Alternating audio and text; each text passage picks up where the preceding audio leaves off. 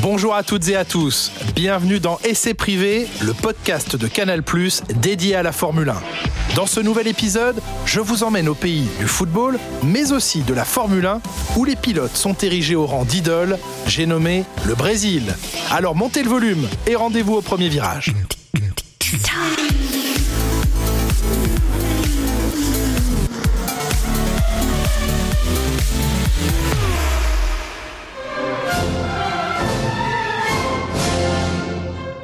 Sans doute plus qu'aucun autre pays au monde, le Brésil a érigé la Formule 1 au rang de religion. L'histoire a mis du temps à se mettre en marche, mais avec l'éclosion des géants des années 70 et 80, celle-ci a atteint une intensité unique en son genre, dépassant largement le cadre du sport un incroyable roman brésilien rempli de formidables histoires humaines qui ont forgé la légende d'un pays pourtant converti sur le tard. Avec au-dessus de tout des pilotes érigés en véritables dieux. 1973, le Brésil entre enfin dans la danse. On ne se doute alors pas que ce grand pays, à l'histoire quasi vierge avec le sport automobile et la Formule 1 en particulier, va bientôt devenir une nation phare, vouer un véritable culte à ses futurs champions et créer une ambiance comme nulle part ailleurs. À cette époque, en Amérique du Sud, le vrai pays mordu de sport automobile est l'Argentine. Évidemment, grâce au mythe Juan Manuel Fangio, quintuple champion du monde dans les années 50. Le Brésil est à la traîne avec quelques pilotes mineurs ici et là, au moment où l'Argentine peine, elle, à rebondir. Impossible de remplacer la légende Fangio. Au Brésil, il manque encore et toujours l'étincelle pour déclencher un foyer d'intérêt. Celle-ci arrive subitement en 1972. Cette année-là, un Brésilien devient champion du monde de Formule 1 pour la première fois de l'histoire. Son nom, Emerson Fittipaldi. Emerson a débuté en F1 en 1970 au Grand Prix de Grande-Bretagne et deux ans plus tard, le pilote Lotus, à l'ascension prodigieuse, remporte le titre mondial. Le Brésil a trouvé son idole en un rien de temps. L'éclosion de Fittipaldi a ancré le foyer de cette passion naissante et déjà dévorante à Sao Paulo. Emo, comme on l'appelle, est un enfant de la plus grande ville du Brésil. Pas de hasard donc à ce que Sao Paulo soit, dans la foulée, candidate à accueillir la F1 au Brésil pour la toute première fois. L'endroit est tout trouvé. Ce sera sur le circuit d'Interlagos, un tracé construit avant-guerre principalement pour des motos. Sur les pistes désormais, il n'y a pas qu'un Fittipaldi, il y en a deux avec le frère aîné Wilson. Les deux frères collaborent depuis des années et ont contribué à sensibiliser des partenaires brésiliens à financer leur programme F1 et maintenant un Grand Prix. Dans la foulée, en 1974, Emerson Fittipaldi enfonce le clou et remporte son deuxième titre mondial.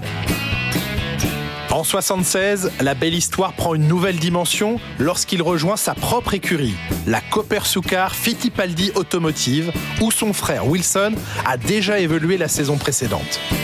Fittipaldi, le champion sur une voiture brésilienne portant son nom, qui l'eût cru à peine six ans auparavant L'écurie portant son nom est un échec sportif, malgré trois podiums en huit saisons.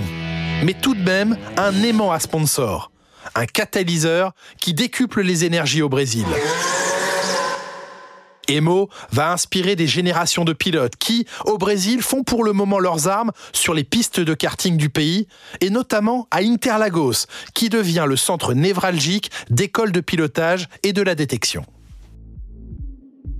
Le Brésil monte en puissance et devient également un énorme marché automobile qui attire les marques et les constructeurs.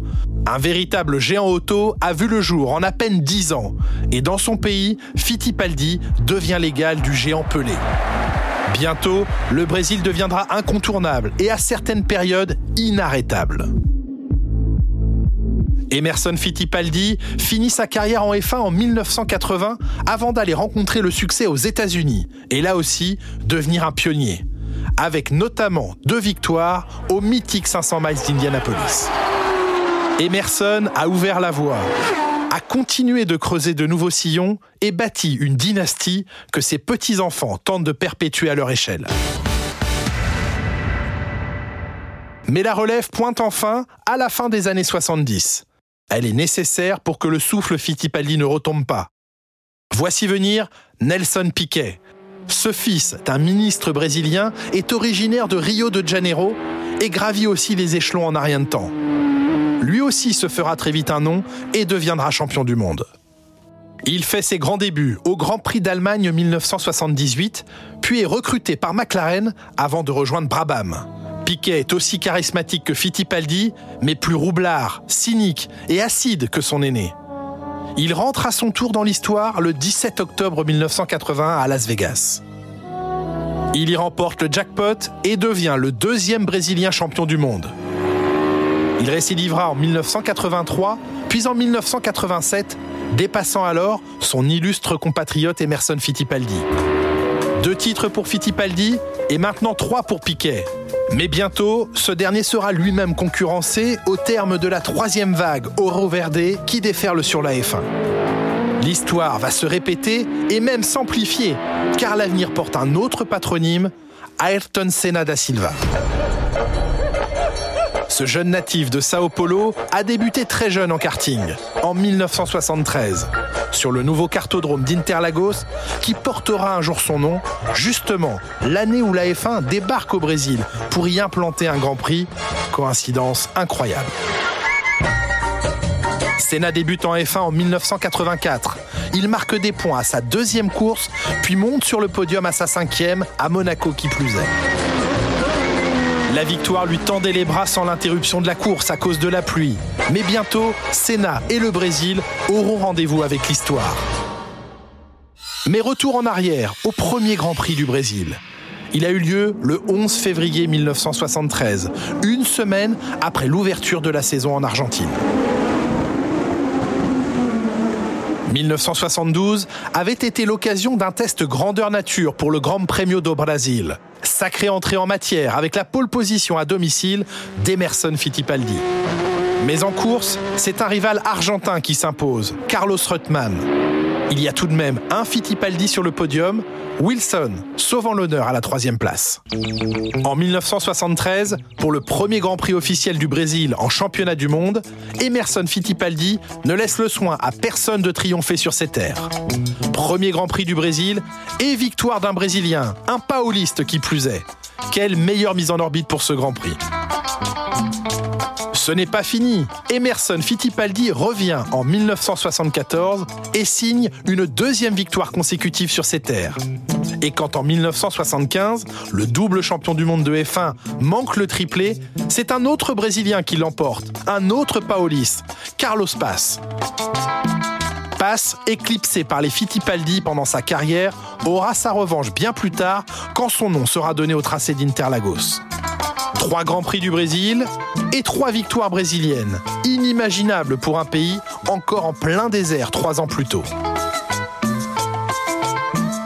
La série miraculeuse prend fin en 1976 avec le succès de Niki Lauda. Il faudra attendre 1983 et Nelson Piquet pour de nouveau entendre l'hymne brésilien au Grand Prix du Brésil, mais à un autre endroit cette fois. En 1978, Interlagos doit céder sa place. Sao Paulo perd de son influence au profit de Rio de Janeiro. Rio est la deuxième plus grosse ville du pays et n'avait jusque-là à disposition qu'une dangereuse piste urbaine. En 1967, une piste permanente voit le jour près de Rio, dans le quartier de Jaçarepagua, sous les coups de crayon du futur créateur d'Estoril au Portugal. Elle sera plusieurs fois remodelée avant d'accueillir le Grand Prix du Brésil en 1978. Le rival argentin Carlos Reutemann empêche à nouveau Emerson Fittipaldi de l'emporter au volant de sa propre voiture. Le régional de l'étape se classe cependant deuxième.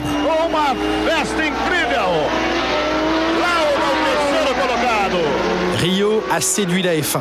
Il faut dire que la plage adjacente de Copacabana est bien plus sexy que les favelas poussiéreuses et dangereuses de Sao Paulo.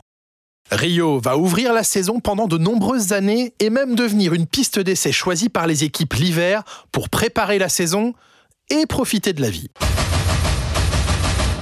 Une nouvelle place forte de la F1 Ce ne sera pas le cas. Le Grand Prix du Brésil 1978 voit un Français marquer ses tout premiers points en F1, Didier Pironi, à bord d'une Tyrrell. Interlagos revient pourtant en 1979 et 1980 avec deux succès français.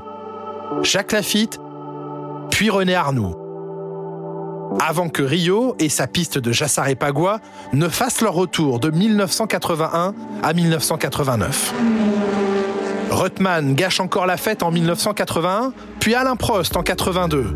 Mais le destin sourit enfin au héros local, le Cariocas Nelson Piquet. Piquet triomphe chez lui en 83, année de son deuxième titre. Il signera une deuxième victoire à Rio en 1986. Un pilote est particulièrement à l'aise au Brésil et à Rio en particulier, le français Alain Prost.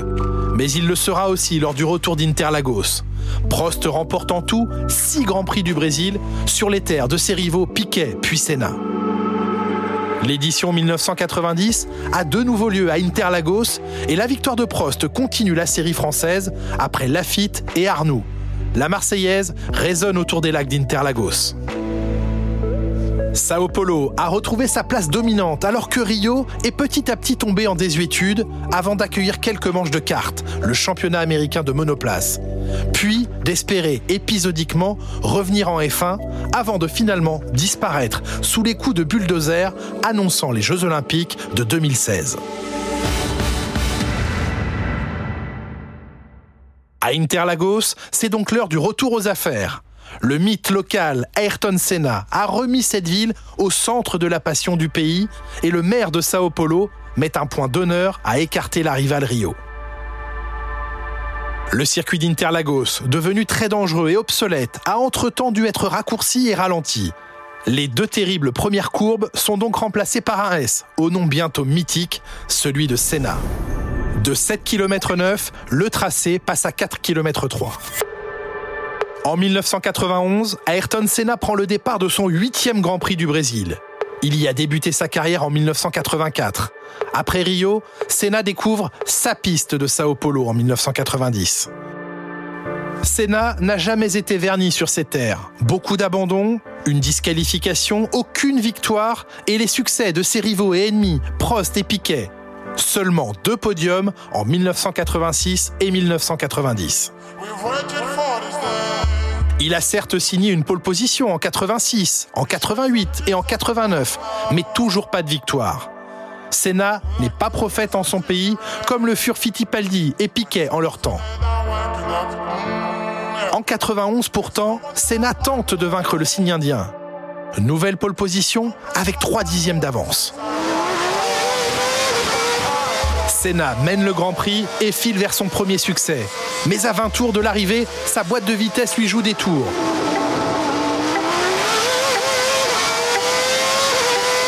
Senna perd les troisième et cinquième rapports de sa transmission. Il finit le Grand Prix en sixième vitesse. Senna voit Ricardo Patrese et sa Williams fondre sur lui. Mais Ayrton refuse d'abandonner sa victoire, se bat, lutte contre les crampes qui l'étreignent et parvient également à maîtriser la pluie qui commence à tomber. Senna l'emporte, Interlagos chavire. À la radio, Senna hurle de joie et de douleur.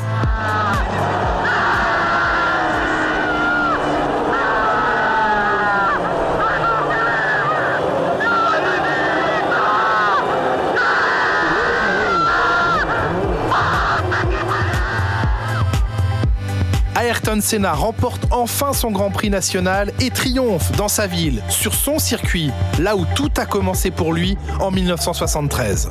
Depois desta curva, aponta Senna. Vem pra reta, vai pra vitória. Ayrton, Ayrton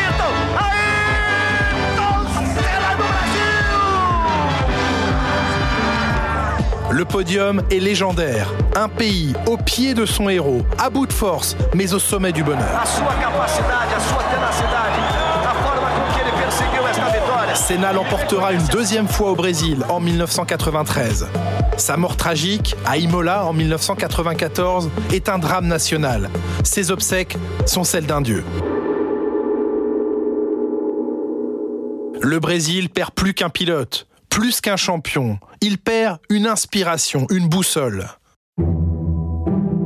Les jeunes pilotes qui se présentent et qui jusque-là ont pu compter sur le soutien de leurs héros sont désormais perdus, esselés, sans guide pour les mener à leurs rêves.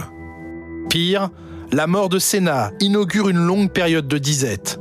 Le jeune Rubens Barrichello, gravement accidenté à Imola l'avant-veille du décès de son maître, aura du mal à évoluer avec ce poids sur les épaules.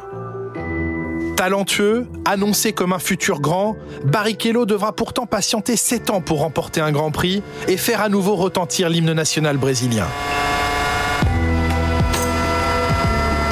Le 30 juillet 2000, alors pilote pour la mythique Scuderia Ferrari, Rubinho monte sur la plus haute marche du podium.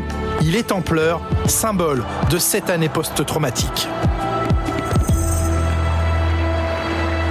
Rubens inscrira 10 autres succès, sans jamais gagner à domicile.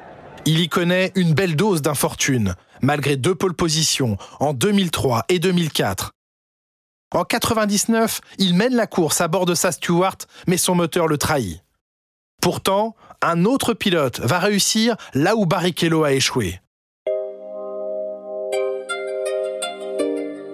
À deux reprises. Le jeune Felipe Massa, lui aussi paoliste, héritier des Fittipaldi et Senna, les deux gloires de Sao Paulo. Massa débute chez Sauber, soufflant le chaud et le froid, mais réussit à se relancer chez Ferrari grâce à quelques années en tant que pilote essayeur. Quand en 2006, Rubens Barrichello quitte la Scuderia, Felipe Massa prend le relais. Le 22 octobre, s'élançant de la pole position, Felipe Massa remporte la course à Interlagos.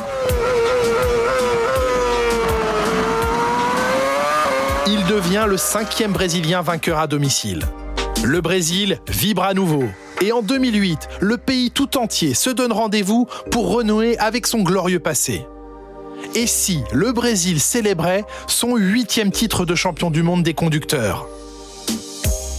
Le Grand Prix du Brésil 2008 marque le final du championnat comme depuis trois ans. 2005, avec le sacre de Fernando Alonso en plus jeune champion de l'histoire. 2006, avec le doublé d'Alonso face à un Schumacher au départ de son dernier Grand Prix. Et 2007, et un Kimi Raikkonen titré pour un point. En 2008, Felipe Massa est toujours en lice pour le titre suprême.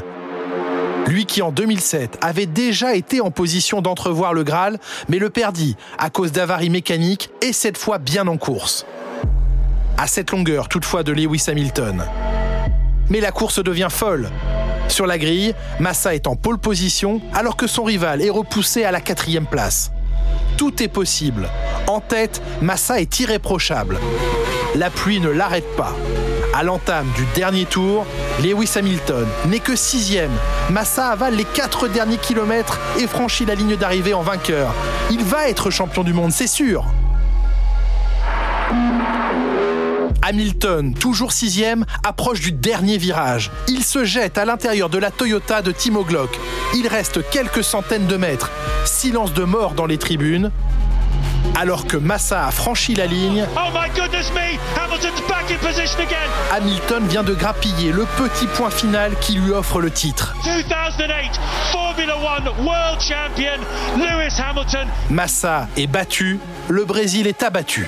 Ces images vont faire le tour du monde. Celle du clan Massa célébrant le titre pendant 39 secondes jusqu'à ce qu'un mécanicien Ferrari vienne interrompre la fête pour informer que Lewis Hamilton l'a finalement emporté. The Ferrari boys are celebrating, but Ferrari are wrong. They're absolutely no, wrong. wrong Hamilton's finished wrong. fifth. You will never see a more dramatic conclusion. Unbelievable. C'est le final le plus incroyable de l'histoire. Deux pilotes champions à 300 mètres d'écart.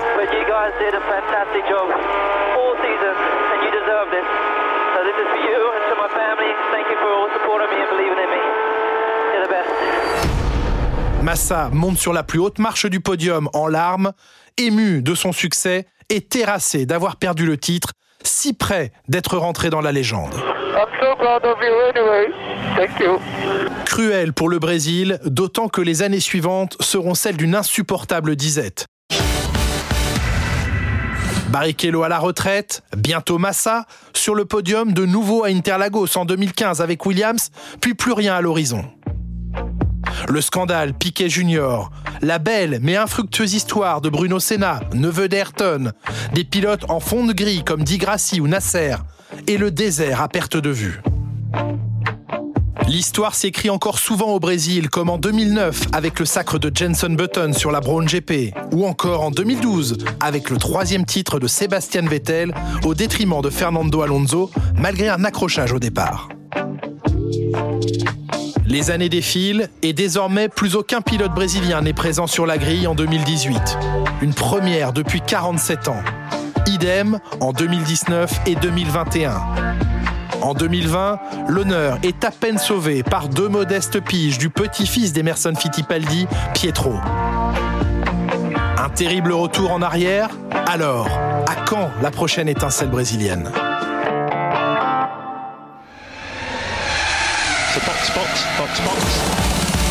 On se retrouve très vite pour un nouvel épisode d'Essai privé. Notre dernier rendez-vous de la saison nous conduira au pays où les mirages du désert peuvent finalement devenir réalité, Abu Dhabi. En attendant, tous les épisodes de ce podcast sont à retrouver sur Spotify et bien sûr, tous les grands prix de la saison à vivre en direct et en intégralité sur les antennes de Canal+.